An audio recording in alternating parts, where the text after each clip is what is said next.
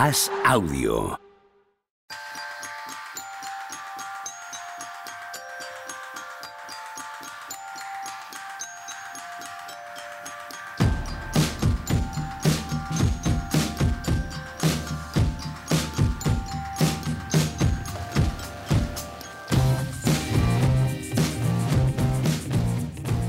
Hola, ¿qué tal? Hoy estamos al lunes 27 de junio del año 2022, la gran semana de la agencia libre de la NBA. ¿Qué tal, Tony Vidal? ¿Cómo estás? Muy bien, muy buenas. ¿Cómo va todo? Bien. Ah, eh, hoy, hoy- yo pensaba que íbamos a hablar de la velada, que es lo que hace todo el mundo hoy. ¿De qué velada? La velada de Ibai. de- Ay, sí, hemos hablado antes de, hemos hablado antes de empezar a grabar. Sí, hemos estado hablando de eso, efectivamente. Qué tontería, por mi parte. Seguro que Juanma Rubio la ha disfrutado muchísimo. ¿Qué tal, Juanma? No sé qué es. ¿Qué Es es? lo de Ibai, tío, de este fin de semana. Joder, pues no sé qué es, pero vi algo. Pero, pero sabes que existe Ibai, ¿no? Sí, hombre, pero vi un tuit de Abraham, creo que decía algo de la velada y no entendí nada más de lo que decía. La velada Pues romana. nada. Pensaba que era algo de raperos. Sí, deben serlo también. O sea, probablemente deben serlo también. ¿Y qué es? ¿Qué es? que montó una, una velada de boxeo con gente del mundillo de Twitch y de YouTube. Y, Bueno, demás. eso y y ha batido claro. el récord, ha batido el récord de todos los tiempos de Twitch de visionado. 3,3 millones de personas. Bueno, No, de de- personas de- no. exacto. De dispositivos Eso sí. viendo a este señor. Esto con audiencias NBA, Pepe, tú que controlas, esto ¿cómo va? No, es que no, es que me niego a hablar de este tema otra vez porque la gente no quiere entender. Y, y cuando lo explicas, da la sensación de que estás de uno de los dos lados, que no es mi caso. De verdad que no es mi caso. Y no trato de hacer de menos a Ibai en absoluto, que me parece un genio de la comunicación. Punto. Pero no se pueden mezclar números digitales con números eh, analógicos. No tiene ningún sentido, no es lo mismo. Y en ninguno de los dos casos son personas. Si hacemos caso a Nielsen, que es la empresa que se encarga de las audiencias televisivas en Norteamérica, no en España, por supuesto, eh, siempre han dicho que de la manera en la que se miden las audiencias en digital, si las trasladásemos al mundo analógico, se quedarían como en un 10%. Pero es verdad que ese estudio, ese análisis, es de hace ya un par de años o tres. Por lo tanto, no sé qué vigencia puede tener. Lo que es seguro, seguro, al 100%, es que 3,3 millones de cifra de Twitch de gente que estaba viendo eso no tiene nada que ver y nada es nada con 3,3 millones de gente viendo la tele. Porque se miden de manera diferente, porque se piden requisitos diferentes, porque en ninguno de los casos son personas, sino estimaciones, sí también en lo digital, y porque no hay ninguna... es- esto, mira, lo entenderá bien Juanma. Juanma trabaja en un periódico, este, en el que antaño se vendían 100.000 ejemplares. 100.000 ejemplares físicos, ¿vale? Y ahora se habla de 6 millones de navegadores únicos y ese tipo de cosas. ¿Son cifras comparables? Se, se- o sea, ¿tiene algo que ver aquellos 100.000 con estos 6 millones? Son 600 veces más las personas que leen hoy los artículos de Juanma que los que los leían cuando había 100.000 en papel. Es que simple y llanamente son cifras diferentes, no tienen nada que ver, no se miden igual y no reflejan una misma realidad. Ah, es igual, no puedes contabilizar cuando el periódico lo compraba el bar de ahí de la esquina, cuánta gente le echaba un ojo. Sí se contabilizaba, se hacía pues como la televisión, se hacía una estadística, se hacía una extrapolación y se decía, pues lo han leído dos millones de personas. Pero era, era una cuenta estadística de la misma manera que la televisión hoy funciona con cuentas estadísticas. Pero que tú necesitas que esa cuenta estadística con el reproductor esté encendido 20 minutos, vea tantas tandas de anuncios, no haga zapping en ese momento, se quede pegado tanto tiempo, etcétera. Tú en lo digital, aparte de que todas las empresas digitales hacen trampas con sus números, todas es todas, sin faltar una, Además, hay una serie de requisitos de eh, vídeos embebidos, de que si está el enlace en Twitter o no, que si está el enlace en TikTok. si- Eso no significa que se vea o no se vea, que esté en la portada de Twitch, que cada uno que pasa por Twitch en ese instante cuenta como visionado aunque no esté viéndolo de verdad. Coño, que es que no es lo mismo, sin más. Y esto no es quitar ningún mérito, ni ninguna eh, coma a la barbaridad que es Ibai y a la barbaridad de gente que tiene ahí. Pero no son coma- 3,3 millones de televidentes. No lo es, es otra cosa. ¿Pero qué son? ¿Peleas de boxeo normales y corrientes? Sí, bien, bien por volver a tierra después de este, de este rant técnico. Sí, es peleas entre boxeo entre gente que no se dedica a hacer boxeo. Claro, entonces es hay gente que quiere ver pelear a, a gente que es fan de esos a Tony, youtubers. Juanma y a o- Tony o- por ver si Reeves es bueno o no, por ejemplo. Claro, claro. Tú imagínate que se monta, que es un ejemplo muy fácil, Juanma, un torneo 3 contra 3 y a nosotros nos llevan pues contra drafteados y Daimiel. A nadie le interesaría el baloncesto. Le interesaría la hostia que le metes a, Anthony con el codo. Tú, por ejemplo, peleando uno en remote. ¿Entiendes? ¿Entiendes Sí, ahora, sí. abuelo? ¿Entiendes? Sí, sí, sí, yo entenderlo lo entiendo. Otra cosa es que me, que me interese, no me interesa. Esa es la verdad. Pero ¿cómo te va a interesar? Si son gente que no, No, no, está ¿sabes? claro. es aparte imposible que, te estoy- interese. Que claro. soy muy mayor literalmente para esto. Y, y a tu Eh, hija tampoco, mi- porque le interesan mi los de interés ciencia. personal, no, mi hija no sabe qué es. Sí, es verdad. No. Mi hija solo le interesa ahora lo coreano, macho. Está ahí Pero con- si hubiese una pelea de boxeo en un canal de Twitch, montada, yo qué sé, por Abraham Romero, que lo has nombrado antes, y pelease Iñaco Díaz Guerra contra Juan Jiménez, A esa iba yo, a la de Iñaki iba yo. ¿ves? Pues acabas de darle- entender el concepto, tío. como- a darle acabas como acabas de entender el concepto, ¿vale? A darle como una estera.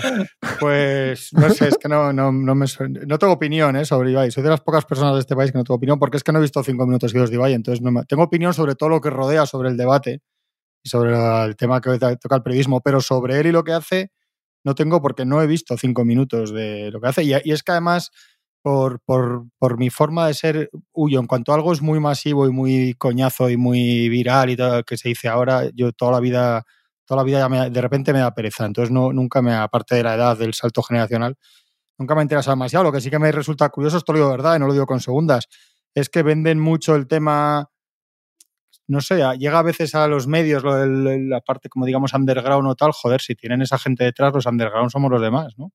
Claro, pero es, es, es lo que te decía, no es tanta gente. No es esa gente, no, no se cuenta igual, no, no, no, no, es- no es, no asimilable. De verdad que he escuchado estupideces gigantescas en la- el, el debate este que para mí es falso, además, que es que ni siquiera, o sea, no. Mi, mi- mi pensamiento de mi profesión, de mi trabajo de lo que me da de comer, para mí no depende de un debate entre el periodismo y, y Ibai, me parece una cosa aburridísima. Pero cuando me ha tocado participar, he escuchado estupideces en las dos partes, he de decir. Claro. Gordísimas en, los, en la prensa deportiva tradicional ofendida y, y cosas también de mucha pereza en, en la gente que sigue a Ibai. Yo creo que la gran diferencia, ostras, y aquí igual me estoy metiendo en un charco, pero al final es la libertad del... del- y no, no quiere decir que el que escribe para un gran medio esté coartado, pero Pepe, por ejemplo, en Pepe Diario, insulta a quien le da la gana. Y sin... sin no es que se dedique a insultar, pero tiene la libertad de hacerlo. Ha sonado, ha sonado como tal. Por eso me he dado cuenta y he dicho, "Joder, me lo has explicado bien". No, pero tiene la libertad de hacerlo sin más... eh, sin que haya más gente implicada que él mismo. Es decir, Bueno, sí, es cierto, pero como bien sabéis, todos los presentes y gran parte de la audiencia, eso me ha costado. me ha costado parte pero del. Pero- Es decir, no le cuesta a Sí, nadie sí, más. correcto, correcto. Pero, Sí, pero sí, en sí. cambio, si Juanma escribe nada, Pero, sí. pero Ibai no tiene Amazon detrás. Sí, ahora sí. Ahora es socio prioritario de Twitch, claro. Pero eso se lo ha ganado Ibai él. No, O sea, no, digo, pero Ibai claro. no- o sea, Amazon no es el- la tierra de las libertades, precisamente. No, pero de todas formas, Ibai no sé. ha- ha gestionado, las veces que ha tenido un marrón, lo ha gestionado muy bien. Lo ha gestionado muy bien.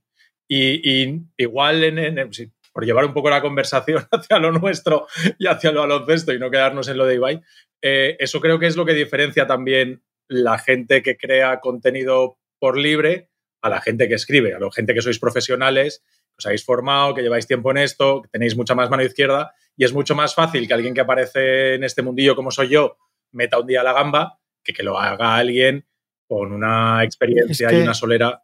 Joder, es que yo lo poco que sé, lo poco que le he visto y lo poco que me ha llegado, es que para mí no es, es que el debate, es que para mí no es este debate porque para mí lo que hace no es periodismo. No, no, Pero no, es que lo no es, es en absoluto. Eso nada. no es ni criticarlo, ni ponerlo por encima, ni por debajo, es que me parece otra cosa. Ahora Es que bien, lo es. Cuando yo veo, por ejemplo, que eso sí lo vi, cuando va a entrevistar a Messi, a mí no me gusta lo que él hace, pero porque igual yo tengo otra concepción de las cosas.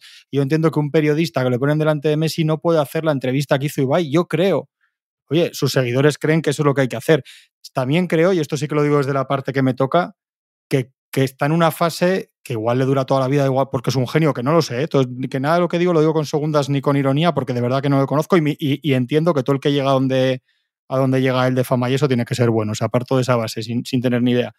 Pero, pero a mí me da la sensación de que todo lo que hace es extraordinariamente extraordinario y eso te lo ganas, oye, sí, y es verdad, igual él, to- igual él coge una cosa, la que sea, y lo convierte en oro, pero todo lo que hacemos los periodistas tradicionales está mal. Y llega un momento en el que dices, vamos a ver, si hago un reportaje, si, si le pregunto a un tío las cosas que le pregunta Ibai a Piqué, porque son súper colegas y tal, os vais a meter con nosotros porque decís que los periodistas ya no preguntamos cosas de la de antes. Si preguntas por el 442 te dicen que coñazo. Si preguntas por el contrato con el Barcelona te dicen que es que te metes con ellos y cómo no van a ir a hablar con... O sea, quiero decir que al final hay un momento en el que desde el lado que me toca y sin defender ciertos formatos de la prensa deportiva, que para mí no son prensa deportiva, ya sabemos todos de qué hablamos, pues también me parece una falsa comparación comparar a Ibai con el chiringuito, porque la prensa deportiva, gracias a Dios, no es el chiringuito, es muchas otras cosas.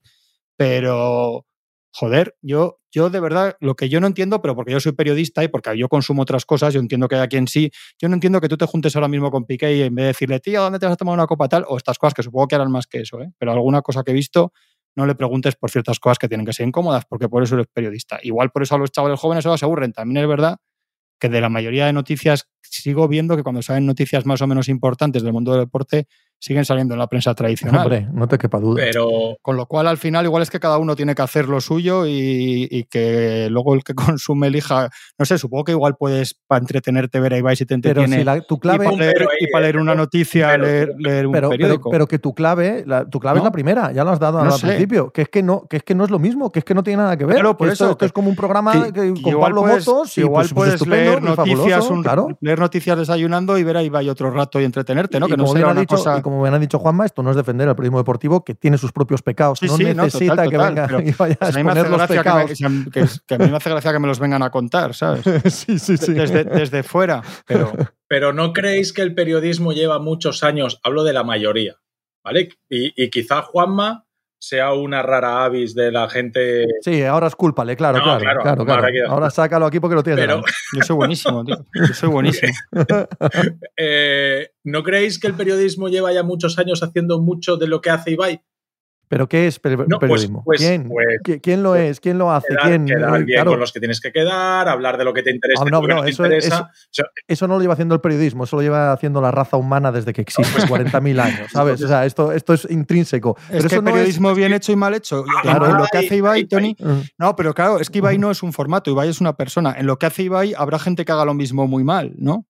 Quiero decir, es como si comparas, no, no lo sé, igual, igual, no, que ya os digo que, que mi opinión en esto es, tal, pero es como hablar del fútbol y hablar de Messi. ¿no?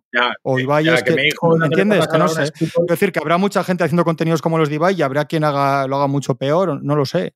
Entonces digo que, joder, que comparar, pero que muchas veces yo sí que creo que se usa el término periodismo deportivo de una manera que no es para referirse a unas cosas que no, que concretamente no son, o son una parte que sí, al final serán, pero no son todo, joder. Y yo, y yo personalmente hago otra cosa, mejor o peor. Bueno, no, no, le voy a dar lecciones a nadie, pero hago otra cosa, otros hacen otras.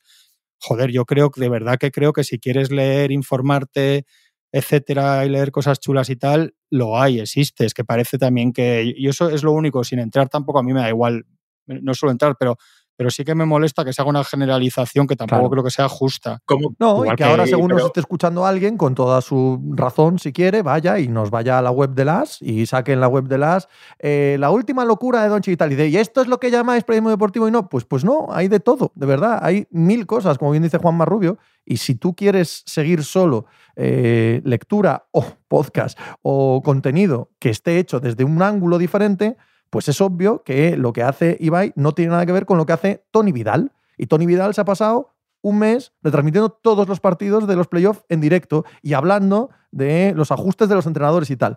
Porque eso también es, eso también es el formato en concreto y el periodismo deportivo y lo que escribimos y lo que, que, la generalización es un poco ridícula. Que hay de todo. Y no creo que nada de lo que esté haciendo eh, Ibai en concreto, que es extraordinario desde el punto de vista del espectáculo y de la comunicación choque ni de refilón con nada de lo que es, por ejemplo, el periodismo deportivo que yo consumo, sin más.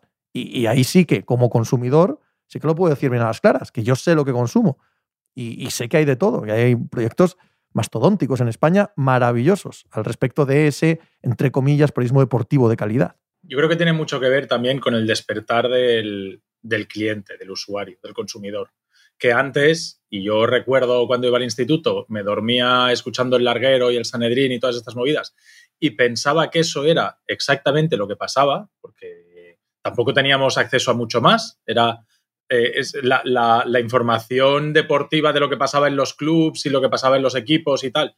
Eh, había muy pocos tubos de escape y hoy en día, como, como cada persona que hay dentro de un club tiene sus redes sociales y tiene sus colegueos, al final ahí se filtra mucha más información y tenemos acceso a saber que hay mucho más de lo que nos cuentan.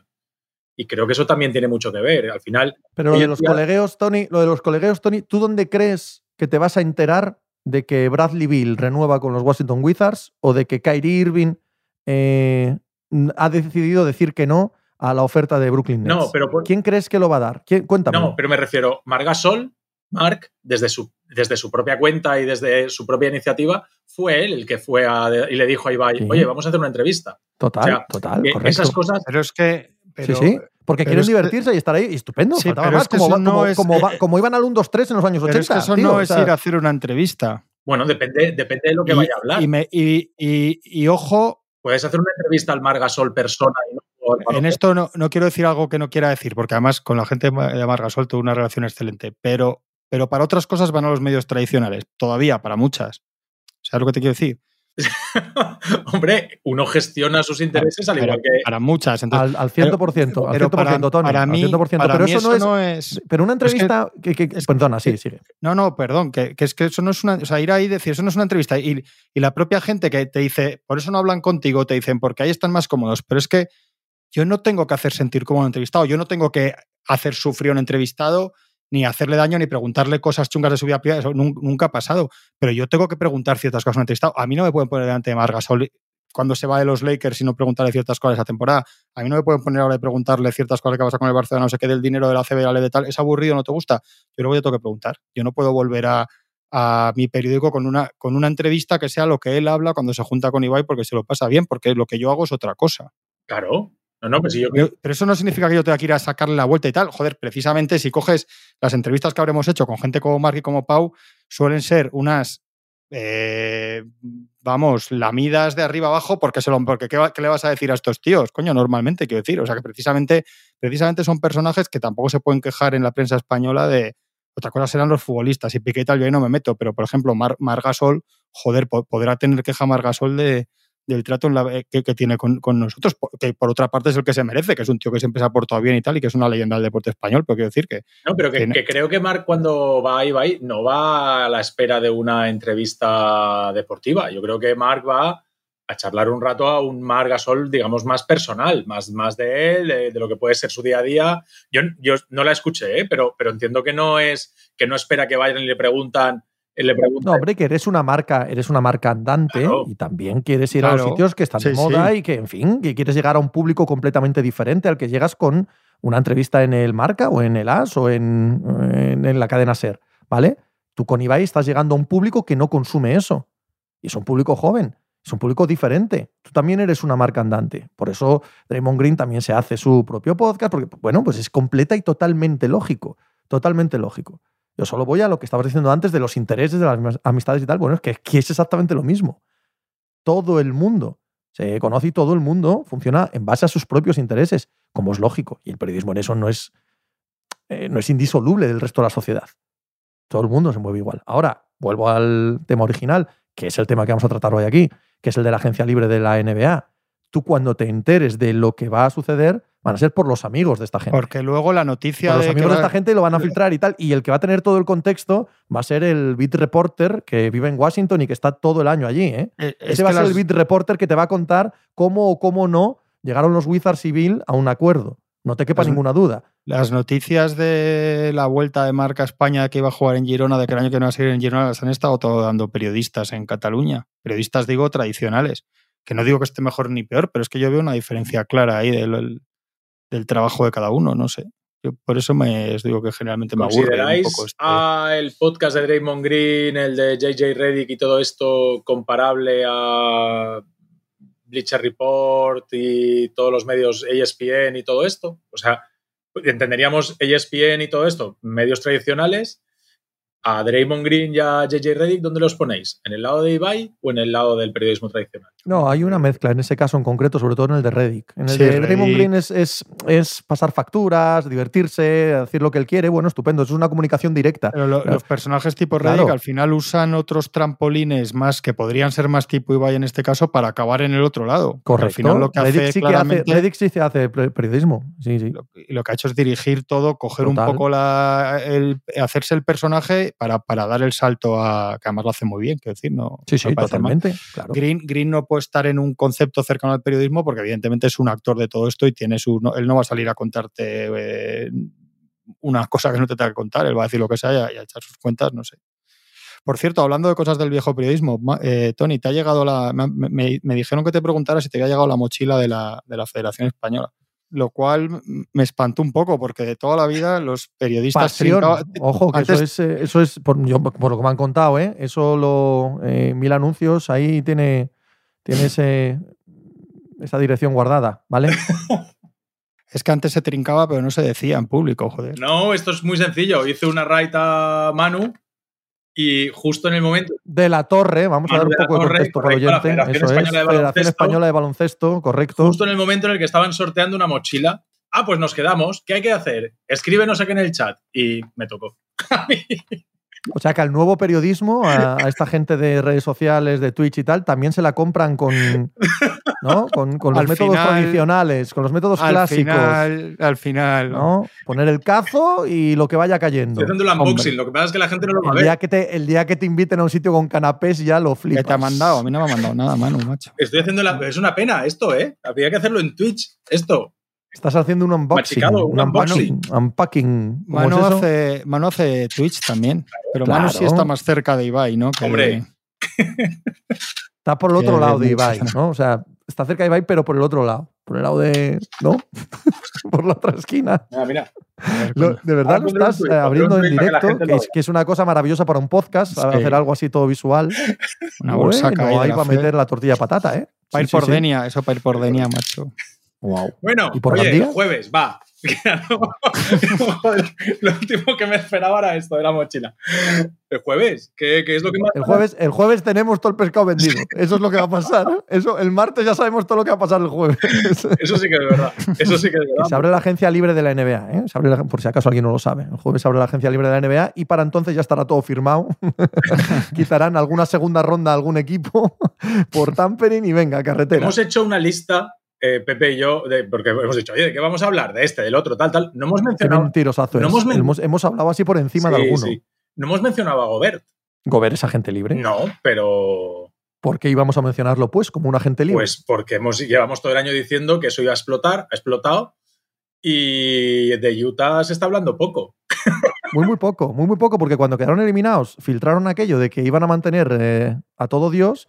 Quinn Snyder se fue muy tarde, ¿vale? Para lo que es habitual en los entrenadores, lo cual supongo que lleva a pensar que estuvieron negociando mucho tiempo, ya no tanto desde un punto de vista económico, sino desde un punto de vista del proyecto, imagino. Y lo que nos han dicho es que no tienen pensado ni traspasar a Donovan Mitchell ni a Rudy Gobert. De hecho, te digo una cosa, no has nombrado, o sea, has nombrado a Gobert, pero el que suena más de sonar algunos Donovan Mitchell. Yo creo que al revés, ¿no? O uno de ellos Yo dos o, o alguien de todos los No, demás. claro. Es decir, mm, Bogdanovich, Conley, Royce O'Neill, algo de esto se tiene que mover. Porque lo No, que no, pueden es seguro. plantarse en octubre, en el training, en septiembre, octubre, en el training camp, con lo mismo que llevan seis años palmando en playoff. Hasta que puedes, no puedes hasta que puedes. Ese, es el problema con estos equipos. Yo tenía la sensación distinta, Pepe. Yo creo que al final ellos amar- eh, de- dejaron claro que el equipo, el proyecto era Mitchell y, y unos cuantos más y, y que el que podía salir era Gobert. Por eso todos estos rumores de los Bulls y. Sí, y pero eso fue hace meses. De lo último que sabemos, lo único que sabemos es que Donovan Mitchell eh, está a disgusto y que le encantaría y otros equipos estarían interesados en él. Pero de Utah lo que sale es que no mueven a nadie. A nadie. Lo único, los únicos rumores parecen provenir de el campamento Donovan Mitchell, por así decirlo, ¿no? Sí. De los Utah Jazz no sale nada, de Gobert no sale nada, y del entorno de Donovan Mitchell sí parece que se filtra a periodistas amigos, Tony Vidal, periodistas amigos, ¿vale? De ellos, que no verían con malos ojos los Miami Heat o cosas similares. Como no, la lista de. La, La, lista, lista, de Kyrie los Lakers, los... La lista. Joder. Que, eh, bueno, el miércoles, antes del jueves, el miércoles es el día del límite de las player options y Sí, demás. correcto. Entre ellas las de Kyrie Irving, claro. Y la de Harden, que en teoría se da por hecho, pero no la, todavía no ha dicho nada, ¿no? Vale, Seguro, la- las de. Harden y las de Bill, lo que suena ahora mismo, la de Harden es que va a hacer opt-in Sí. más dos años. Y la de Bill es que va a hacer opt-out y cinco años, 240 millones le van a caer de Washington. ¿Dos años? Es lo que se rumorea. Y Sí. John Wall, Ot- el Otin y, y Kairi ya veremos. Pero eso es clave, lo que haga Kairi es clave para saber Claro, dónde- Kyrie es la gran clave aquí. Yo creo que dónde ha no. frenado todo. O sea, porque ahora mismo, cuando salta lo de Kyrie, yo creo que todo el mundo, porque estábamos hablando de muchas cosas, estaba hablando de Utah, Chicago también estaban viendo la caza de un pivot, Brogdon, Branson, bla, bla, bla, bla, bla, un montón de cosas, y de repente cuando sale de Kyrie, parece que todo el mundo hace, ¡shit! Esperaos, a ver qué pasa con este, que si nos podemos llevar a este, todo lo demás se paraliza. Y, y de repente como que se ha calmado todos los rumores, queda ahí pegando coletazos San Antonio y Atlanta con DeJounte y Collins, pero me parece que es lo único. De Aiton también la cosa se ha tranquilizado, porque claro, no es lo mismo que tú te metas en un mercado en el que, habiendo lo que había, a que ahora de repente te encuentres con la posibilidad de pescar a, a Kyrie Irving como agente libre e incluso a lo mejor haciendo un buen lote eh, con Kevin Durant. bueno, eh, Lillard hace lo que puede. Lillard que lo puede con Durán, pero no con le- Kyrie. Lillard no quiere a Kyrie al lado para nada. No, no, con- Le puso el hermano de que Durán, ¿eh? Le puso en Instagram el hermano de Durán a Lilar que a Portland y vamos, que ni llamara. ha dicho Zach Lowe que no va a haber máximo a Kairi, ¿eh? Lo último que le he visto No, esa, yo. esa parece muy obvia. Sí, porque esa también la, desde el campamento Nets ha quedado clarísimo hace 15 Sí. días que, vamos, que se olvide. que Mm. no van a ser rehenes de este y la presión que puede hacer Kevin Durant. pues, etcétera. pues yo ahora mismo mi opción es a que sí, ¿eh? O sea, que, pero, Máximo, yo creo que no. Pepe, ¿qué haces? ¿Mandas a tomar por saco Máximo. todo el proyecto y absolutamente todo? Estoy convencido que ahora mismo es lo que les, les pica al Nicky a ese respecto, pero vamos, totalmente. De, de perderlo de vista, vamos. Y, o si no no, te- en- o, recuperar el poder, o sea, recuperar el poder y a partir de ahora se hacen las cosas de esta otra manera, o a Kairi perderlo de vista. Pero, eso es pero recuperar el poder, el poder es volver a tener un equipo malo. Porque mientras esté Kevin Durant, a Kevin Durant lo vas a tener a refunfuñaras. Nada, Kevin Durant es tan consciente de su legado como cualquier otro. Eh, puede estar refunfuñando hasta mm, diciembre. Y en diciembre empiezas a meter canastas, tío. Sí, pero si tú palmas otra vez en primera ronda o en segunda ronda, Hombre, claro, es que ese no es el Ah, objetivo. claro. Ese nunca puede ser el objetivo. Pero si tú piensas que vas a estar peor cediendo a todas las presiones continuadas que hace esta gente en cuanto a decisiones de personal, decisiones en el vestuario, en el banquillo, eh, juego cuando quiero, juego cuando no quiero, y estás hartito de eso para acabar cayendo 4-0 en primera ronda de playoff, porque si ganases aquí nadie diría nada, pero para caer 4-0 en primera ronda de playoff, estás hartito de esto y señalas claramente al que te parece a ti el culpable, que es Kyrie Irving, y no al que te parece que es superior, que es Kevin Durant, tú lo que quieres es recuperar el poder. De ahí que digas un máximo a este, vamos, se va olvidando. Se va olvidando. Otra cosa es cómo les salga la película. Se puede ir todo al carajo, ya lo sé. Pero creo que están en un momento que, menos seguir como estaban, un poco lo de Utah, menos seguir como estaban cualquier cosa.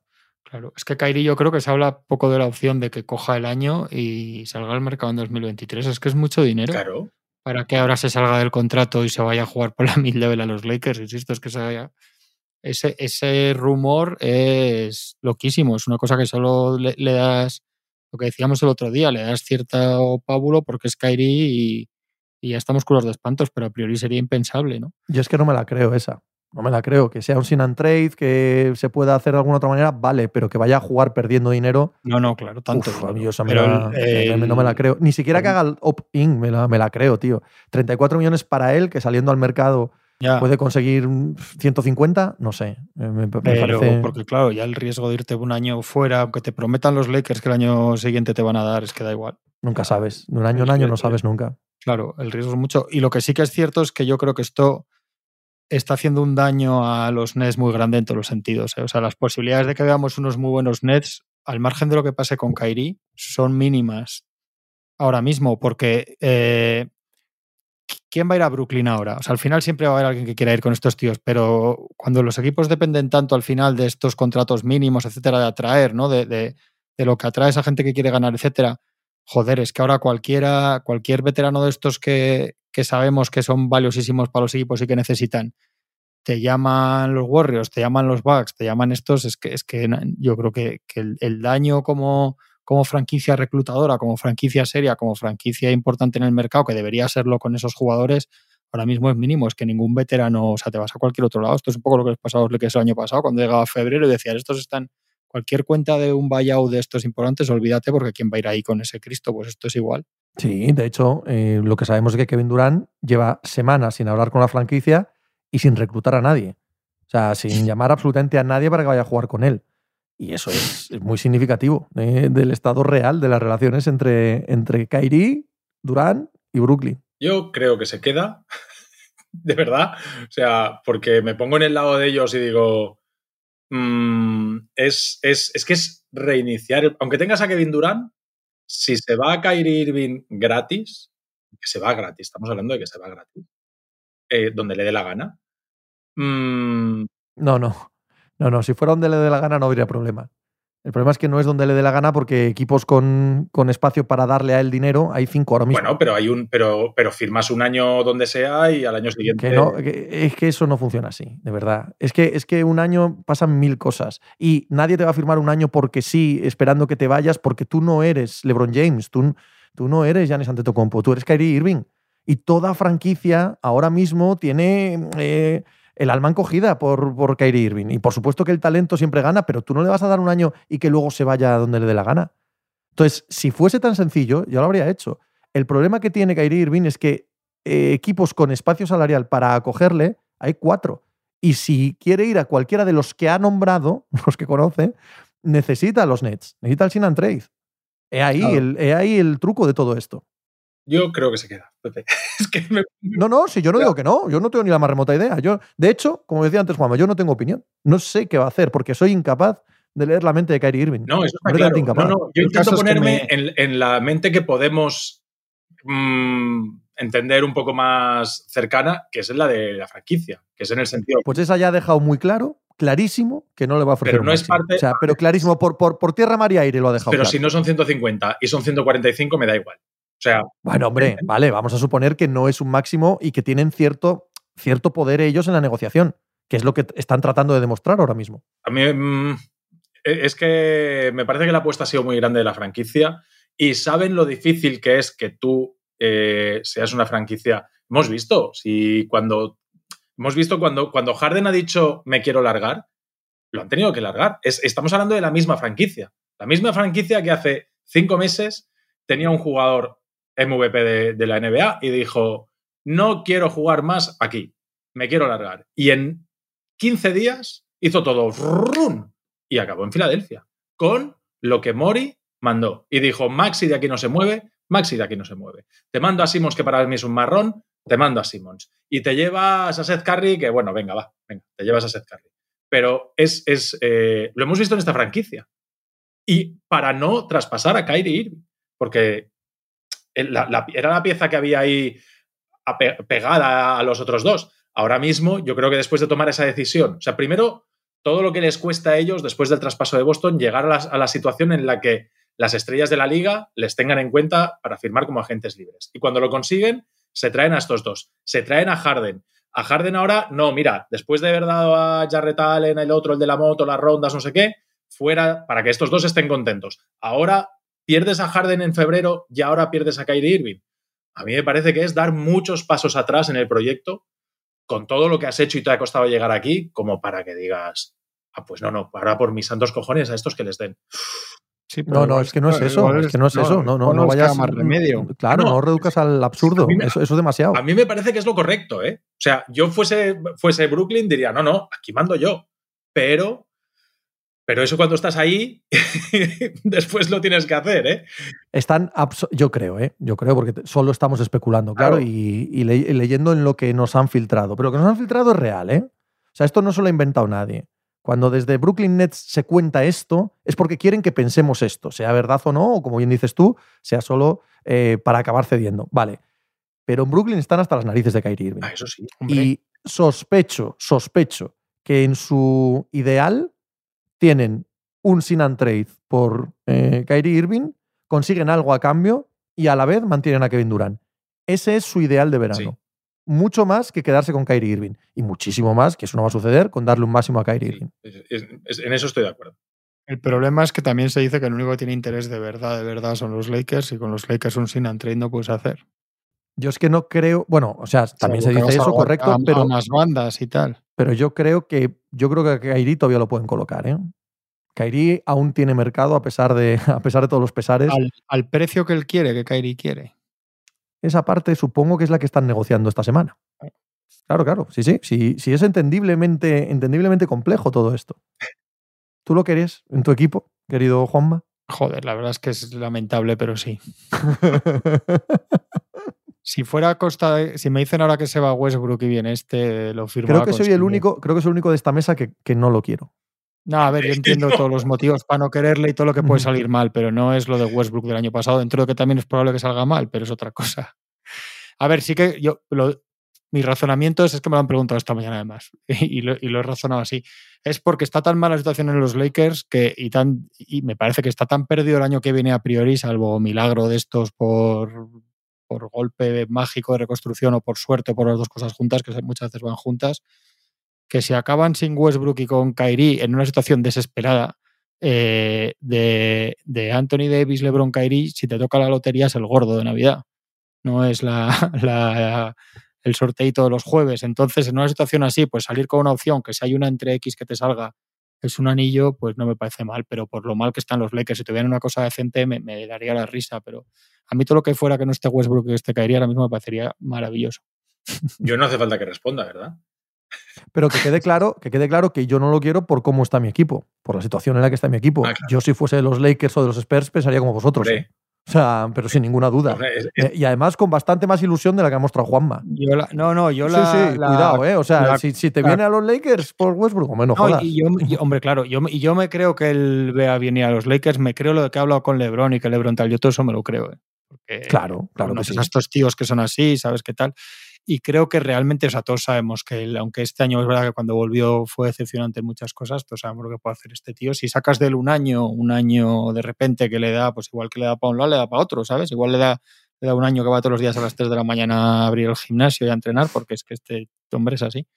Kyrie con LeBron, eh, Russell Westbrook con Kevin Durant y los gorros campeones. Vuelta a 2015. Vuelta a 2015 en nuestra vida.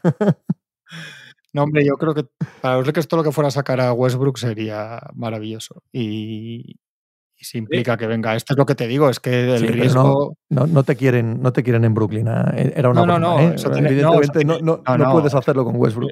Eso tiene que ir por otro lado. Es que no sé qué opciones, es que hay muy pocas opciones. La realidad es eso, que vuelva a Oklahoma y yo pocas más veo. ¿eh? Pero que sea como sea, si, se puede, olvidar a, a Westbrook. La llegada de Kyrie la que llega de Kyrie, aunque se quede Westbrook, es un argumento para quitarle el balón de las manos a Westbrook, por ejemplo, que ya es bueno. Es, es una. Es, también sirve para quitarle el balón de las manos a LeBron, con lo que ello significa a nivel de descanso y de, y de a lo largo de la temporada regular que LeBron no tenga el desgaste que ha de tener. O sea, a nivel deportivo, es, una barbaridad la llegada de un tío como Kyrie Irving. ¿eh? el, problema, el problema es un tío como Kyrie Irving en el mercado de Los Ángeles, con la prensa de Los Ángeles, con la presión de Los Ángeles. con LeBron James. Bueno, yo creo que LeBron sí que han hecho las paces emocionales entre ellos y podría entendérsele más, ¿no? Pero... Él, se ha pasado los dos últimos años diciendo unas cosas muy lacrimógenas de LeBron. Sí, y... sí, sí. Y LeBron de él. Sí. Y LeBron forzando la reconciliación y tal, yo creo que ahí no habría problema. Sí que la olla a presión que son los Lakers con una personalidad tan volátil, Virgen Santa, que no se, que no se puede sacar, madera. No se puede quitar la bola de las manos de Westbrook ni se puede hacer nada. Lo único que puedes hacer con Westbrook es sacarlo de tu equipo. Sí, y que no juegue. Eh, no creo en ninguna posibilidad. Todo esto que están diciendo ahora de lo último que han dicho, Jami y Pelinka, que quieren que sea un especialista defensivo, vamos, es que me descojonas. Pero no, no se puede, no, no es reconvertible. Además ha sido un defensa terrible. sí, sí. aparte de todo. Cuando tenía físico, imagínate ahora, pero no se puede reconvertir, no se puede matizar, no se puede ajustar, no se puede hacer nada con él. Si le quitas la bola a las manos va a ir por un lateral de la pista caminando con mala cara, es absolutamente crispante. Si es que este tío cuando sale, es que se ha olvidado porque fue en abril, pero cuando acaba la temporada la rueda de prensa lamentable que da para irse, es que, es que ya está, es que es él, es él y ya está. No, pero estoy de acuerdo en que tiene, si traes eso, Westbrook se convierte en un problema porque lo tienes de mala... Pero, pero yo hablo de lo que pasa en la pista. Y en la pista tú dices, el balón es Pepito, eh, Zipizape y el otro. estos tres. Anthony Davis, LeBron James y Kyrie Irving. Y los demás... Anda, los había adivinado, era los que estaba pensando. Cuando os llegue, cuando os llegue. Y, y, eso a nivel deportivo es, es, bueno para Lakers, sin ninguna duda. Hombre. Claro. Pero no, que, que no, no, hay ninguna duda. Que estamos hablando de un equipo que ha acabado decimoprimero que no se ha metido, o décimo, ya no sé, que no se metió en playoff, que en fin, o sea, a un equipo así le llega a Kyrie Irving, pues es mejor que no. Pero yo creo que hay muy que no. Es como para los Spurs, o sea, es que es obvio. O sea, pero yo creo que hay pocos equipos a los que Kyrie Irving no les dé un upgrade. Muy pocos. Por, por situaciones muy concretas, pero ¿a quién podríamos decir que no? Evidentemente a Boston lo dejamos fuera, ¿no? Con toda la movida que había hoy. A Milwaukee no. Y Milwaukee igual. No, no puedes meter a. No, no, es, no juguemos al 2K. O sea, no puedes no, meter pero- la personalidad de Kairi y a Kairi en, en un algo tan engranado y que funciona tan bien, tan engrasado, tío. Por eso digo. y no después puedes. quizá, quizá en Dallas y en Phoenix. No, ni, ni- ni en Golden State. Vale, cinco seis, los, los cinco o seis No, contenders, pero ahí Ni lo puedes meter, ni lo puedes meter en Orlando, ni lo puedes meter en Sí, Oklahoma, ni lo no. puedes meter en Detroit. Sí. Que no, hombre, que no, que, que es, que es un, un descontrol absoluto con todo lo que estás haciendo y te puede salir un- una barbaridad por cualquier Pues esquina. pues No lo, puedes la- meter, no lo puedes meter en Filadelfia, no, no puedes, tío. En los Warriors lo metes y te lo apaña Carre, ahí no sabemos cómo, pero te lo, te lo apañan, ahí te lo apañan. te lo pone ahí. Ese sí, que acaba siendo un, un especialista defensivo, ¿no? Se convirtiendo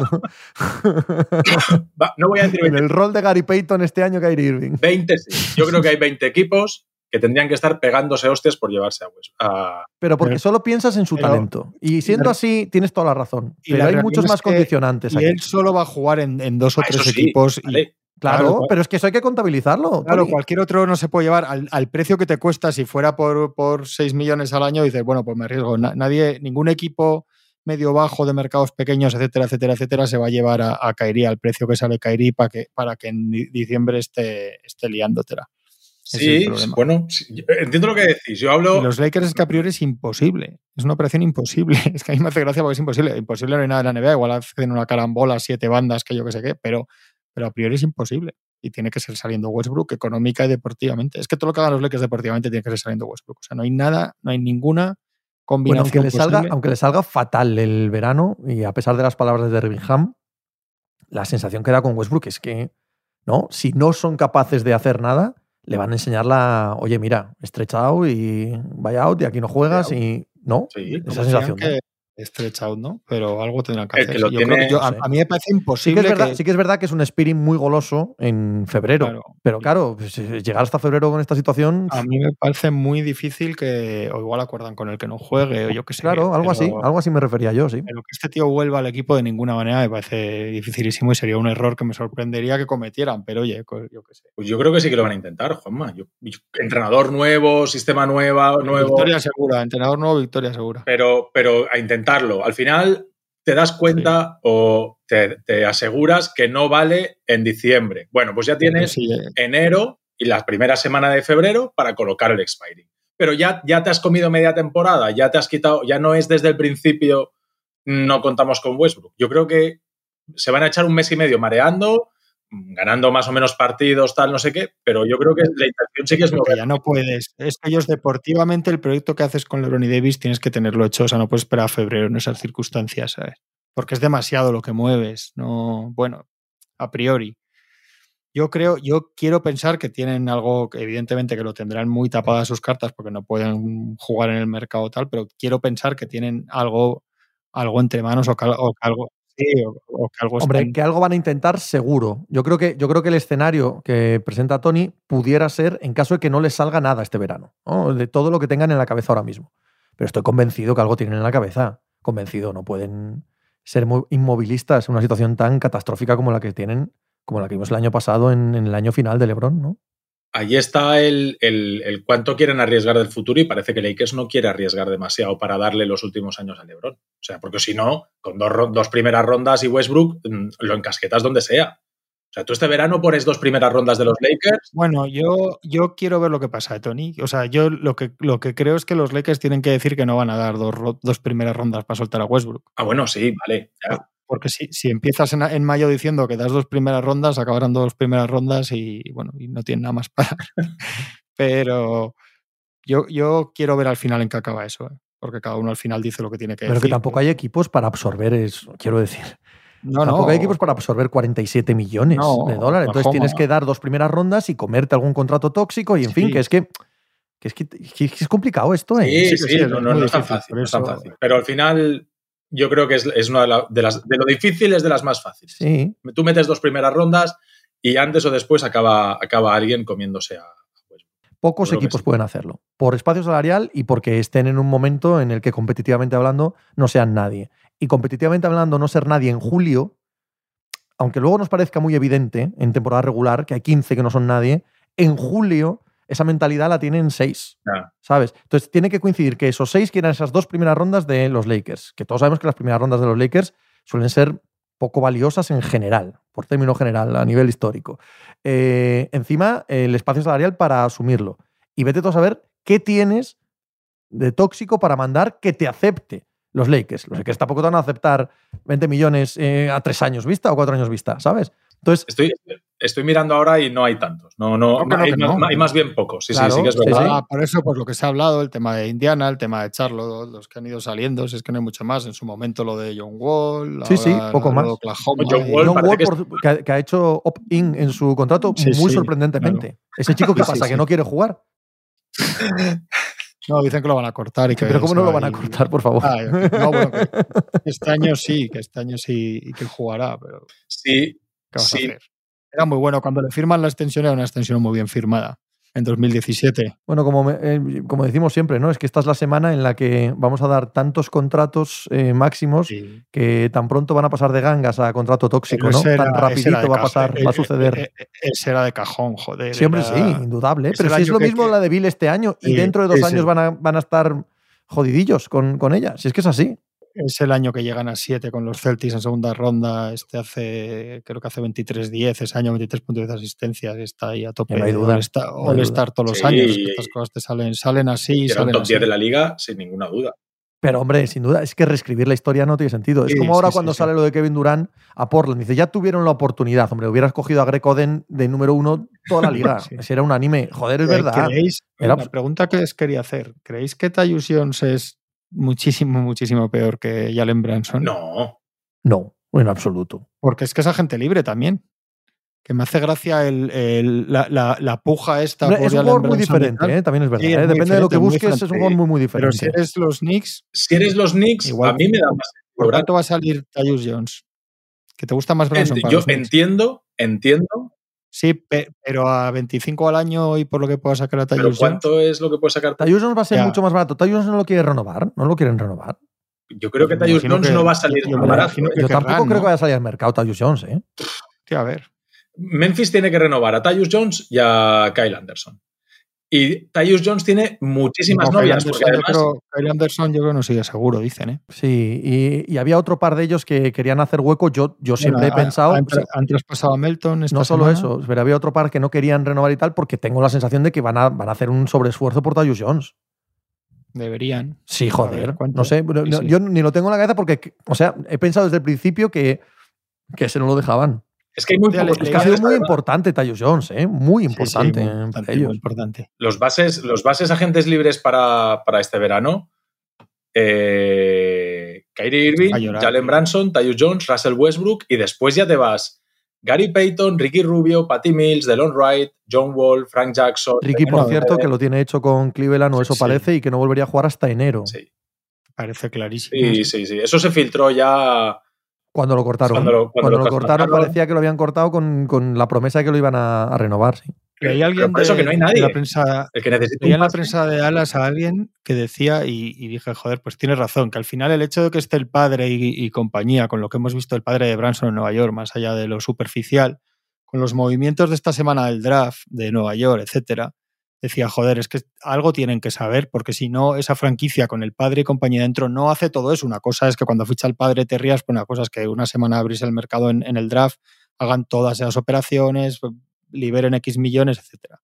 Venía a decir que realmente Branson les ha dicho, eh, si llegáis aquí yo me voy para allá, ¿no? Pero no depende de él. Si le igualan, lo que pasa Ya, es que ya, supongo que habrá hablado también con Dallas y sabe que eso Claro, no lo van a ahí- igualar. Es sí, posible, claro. ¿no? Lo que se ha ahí filtrado, hay- lo que se ha filtrado es que mm, Nueva York da 25 por 4, o sea, 100 por Sí. 4, 25 al año, Sí, 100 por 4. y que Dallas llega a 22 por año.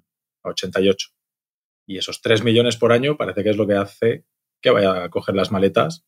Bueno, el que te quieres ir porque si no por 3 millones al año no te vas. Bueno, también sabes que el rol va a ser diferente. O sea, en teoría no. No, hombre, y que, Nueva York, y que Nueva York es Nueva York, ¿eh? O sea, Sí. desde aquí lo miramos y, y la realidad es que en la cultura norteamericana ir sí. de vivir a Nueva York es una cosa potente. Y había una entrevista del padre cuando lo fichan los Knicks que ha, se ha resurgido ahora algún párrafo que decía que todo el mundo quiere lo que Doncic, ¿no? Hablando de su hijo. En referencia a llevar el equipo a él. Oye, que eso también pasa mucho con jugadores así, ¿no? Pero eso se no, ¿no os sienten parece que es. incapacitados de, Sí, sí, de sí, totalmente. sombra de Doncic y, y ser el. Correcto, correcto. ser el Sí. estás hablando de lo que dice Pepe, estás hablando de ser el, el capitán general de, lo- de los Knicks, que no estás hablando en el deporte americano, eso, joder. Amén. Lo que pasa es que eh, desde aquí huele a catástrofe que tumba. No, bueno. o sea, Jalen o sea, Branson como capitán general de los Knicks huele No, fatal. O sea, Y, y no es solo eso, es que lo, lo ha dicho mucha gente estos días y es verdad. Si sumas, porque al final todo es una pequeña suma de catástrofes o aciertos, eh, al año que viene vas a tener 23,7 millones de, de Julius Randle y 25 de, de Branson. al final es. son Eso. 50, porque uno, uno sobrepagado y tal, vale, pero si al final tus dos de 25 millones son Julius Randle y, claro, y Branson, ¿a qué aspiras en la vida? al décimo. Con no. suerte. No, no, Está- totalmente. están de verdad en una situación muy apagada. Después del año este que tuvieron Sí. bueno, se han metido en un sitio que ni, Es que no- que ni- el- ni el error- para arriba ni para abajo. El error que en Fournier es que les va a Sí. morder durante años, tío. Parecían inocuos. Parecían dos Y- buenos y el- fichajes un poco inocuos, un poco sobrepagado, Fournier tal, pero inocuo. Y, y de verdad que les han hundido, trinque- les han jodido. sí, y el trinque de Randall de hacer el año bueno Sí, y tirarse sí, a la. Bartola. to- Todo, todo Te digo una cosa, los- los- Te digo una cosa, estando de acuerdo con todo lo que estamos diciendo, la llegada de Branson mejora bastante a Randall, ¿eh? Eso sí que es verdad.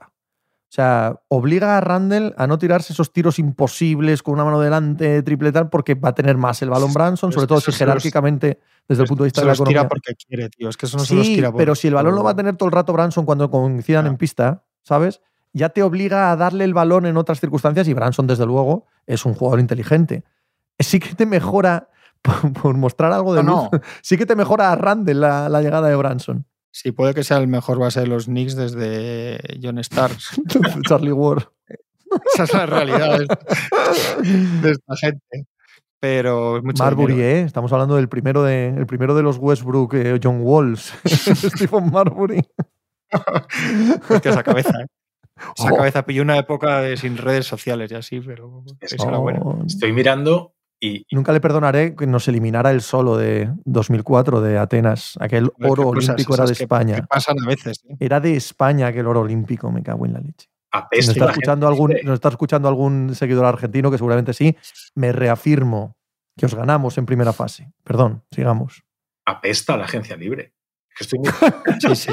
que estoy No, no. mirando otra vez. Eh, digo, es no, hay nada. Si no tenemos Es el un asunto año- Kairi, si no tenemos el, aire- el- el asunto Kairi, no habría nada, tío. hemos- nada. Hemos estado hablando de Ibai 25 minutos. Claro. Ah, Pivots. Nosotros. Lo de- el tema de Aiton. Que la verdad es que es. Hemos hablado poco. Aiton se va a quedar, se va a quedar sin novias y, y se le va a acabar arreglando la cosa a Fenix sola, que a ver si es bueno o malo eso luego, pero Porque después están Nurkic, Looney, Zubac, Nicola Claxton, Hastenstein, Mitchell Robinson, Drummond. Esos son los agentes libres. Mo Bamba, Desmond, Drummond. ¿eh? O sea, es- estos son los pivots que hay Drummond, agentes libres. Te vas a los cuatro. Y libres van a seguir siendo, ¿no? son, son agentes libres y libres van a seguir siendo. Portis, Tucker, Kyle Anderson, Otto Porter. Tucker. Tucker 3 por 30 Filadelfia. Es que, Sí, eso es que, eso es está que más esa, hecho que- esa es ridícula, tío. Esa es brutal. Boucher, Marvin Bagley, Trey Lyles, Carmelo. Aleros, tampoco ningún. Marvin Bagley se lo quedará a Detroit, ¿no? Sí, sí, sí, vamos, pieza esencial. Ahora, ahora que hemos, teníamos rookies y ya no queremos a Aiton porque ya vamos a ganar 60 partidos con niños que no han jugado todavía. hemos, Pero no vais pasado, a- hemos pasado de qué, qué interesante el draft a vamos a ganarlo todo con estos muchachos, pero ya, en 2023, venga, para Pero arriba. os- ¿No os lo vais a quedar a Bagley? Sí, ¿no? Sí, sí, que sí, que sí, que es núcleo duro. Que sí, que sí.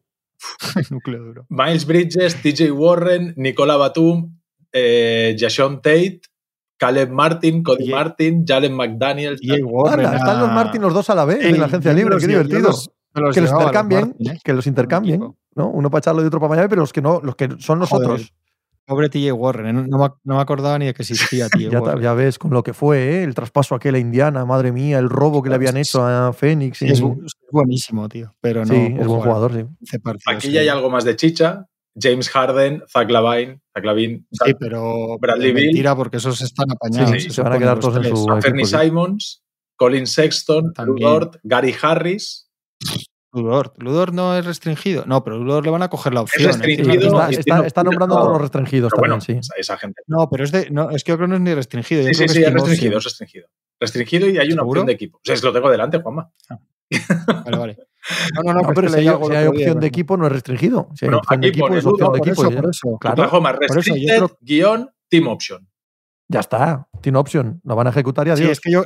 Es que yo creo que es Team Option sin, Claro. sin, sin agencia libre restringida. Estoy- estoy en el o sea, como la, ¿eh? como la player option, pero del equipo. Pero que es que no pueden ser las dos cosas a la vez. Si es team option, no es Que restringido. lo dijo, es que creo que lo dijo Presti ayer, que lo cogían, se- que la, Sí, que sí, sí. lo- ejecutaban. lo- leí el tweet, yo también, sí. Eh, y después de bases ya hemos dicho Kyrie Irving, Jalen Branson, Tyus Jones, Russell Westbrook y después ya te vas a nivel Gary Payton, Ricky Rubio, Patty Mills, Delon Wright, John Wall, Frank Jackson, Schroeder, Dragic, Oye, sí, Fran Jackson también se queda. Nos quedamos a todos. Rondo, Lou sí, Williams. eh, se han dicho que no, Pepe. Han dicho que No, no, sí, lo sé, lo sí, sé, sí, sí. y este no. Correcto, sí, sí. Que Madre mía, que hoy es interesante, es interesante el puzzle de lo que hagan o no y lo- los Warriors sí que está bien también. Qué olor a pescado. un susto. a ver muy si bien, consiguen muy bien Tony. Vidal vendiendo el programa del viernes. Muy bien. El viernes hablaremos de todo esto que no interesa a nadie y que no tiene ningún valor, ¿vale? A ver, Estamos pegados a- para ver si podemos sacar algún otro debate en vez de Ibai, pues un debate sobre Tocas. la telebasura, no sé, o algo, algo que se nos ocurra interesante. que a ver si les virlan a Looney a los Warriors, ¿eh? No creo que suceda. Yo, ta- yo también No, creo que yo no lo van a cerrar No, bien. Mm. Sí. Aparte dirá Leicos 80 millones más de impuesto. Venga. Venga, para arriba con ello. ¿Cuántos de todos Y mañana, mañana monto una startup aquí en San Francisco de no sé qué. Y amortizado. Y el viernes amortizado. ¿Cuántos se van a poner pasamontañas el, el jueves por la noche? Casi todos los que hemos nombrado. No, el caso de, el caso de Bridges y de Branson va a ser claramente, porque lo de Bill creo que es in- inevitable, Sí, pero también tiene pinta de acabar siendo to- contrato tóxico en tres años. Sí, Ahora, lo de Bridges y lo de Branson puede ser contrato tóxico en diciembre. Claro, puede, puede que no tengamos que esperar tanto. Bridges, además, que, que tengo todo, todo el pánico del mundo a que sé dónde va a ser contrato tóxico. Además. Los equipos con, con dinero son eh, San Antonio, Detro- Detroit. Detroit muchísimo más, ¿no? Sí, la, la ventaja de Detroit es que puede cometer estos errores. Sí, pero hay, hay tres- Dado que, dado que has- hasta que no renueve a toda esta gente, puede cometer este tipo de errores. Aunque le diera mucho dinero, aunque fuera un contrato tóxico, no lastraría nada de futuro. eh, Mm. ¿Quiénes son los otros que hay? Ahora no recuerdo. Hay, hay- creo que eran cinco equipos y estaba Indiana, pues Indiana. Indiana, sí. correcto, Mm. y creo que me queda uno. Sí. Pero bueno. Eso, que no hay mucho. No hay mucho. Algún piligrino más de esos que no le Sí, importa a nadie. sí. O sea, alguno de esos que, dan exactamente igual. Que no están en la lista de Kairi, ¿sabes? Alguno que no está en la lista de, de nadie. Orlando. Vas. Claro, Orlando, por ejemplo, pero lo usarán Orlando. todo para renovar a Mobamba. No, no, no, no, no. no. Ya- estos ahora ya con banquero campeones 2023. No, esos son los Pistons. Dales los del 24. Un año más de, de formación. bueno, Bamba, eh, lo dicho, de nuevo, Bamba, de nuevo grabamos el viernes, ¿vale? Para dejar que respire la agencia libre y poder hablar de ella, aunque no tenga ningún interés, como bien ha dicho Tony Vidal, pero bueno, habrá que hacerlo, ¿no? Nos dedicamos a esto a fin de cuentas. No, pero eh, estos son los agentes libres. A lo mejor la noche es más divertida. Si no, hacemos, si no hacemos un combate de boxeo. Ahí está. Eso es, eso es. Eh, un fuerte, un fuerte puñetazo, Tony Vidal. Un beso grande. Un croche, Juan Marrubio. Hasta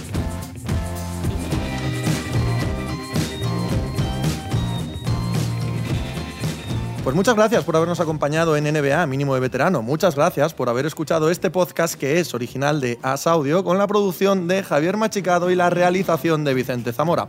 Síguenos en redes sociales arroba asaudio para no perderte nada y recuerda que puedes escucharnos en la sección de podcast de as.com, en la aplicación del diario As o en tu plataforma de audio preferida. Un saludo de Pepe Rodríguez con la compañía de Tony Vidal y Juan Marrubio desde la redacción del diario As. Si te ha gustado Mínimo de Veterano, escucha NBA con Daimiel, un podcast de Anthony Daimiel y Manu Carreño que puedes escuchar en Ser Podcast y al que te puedes suscribir y seguir en la aplicación y la web de Cadena Ser y en la plataforma que prefieras.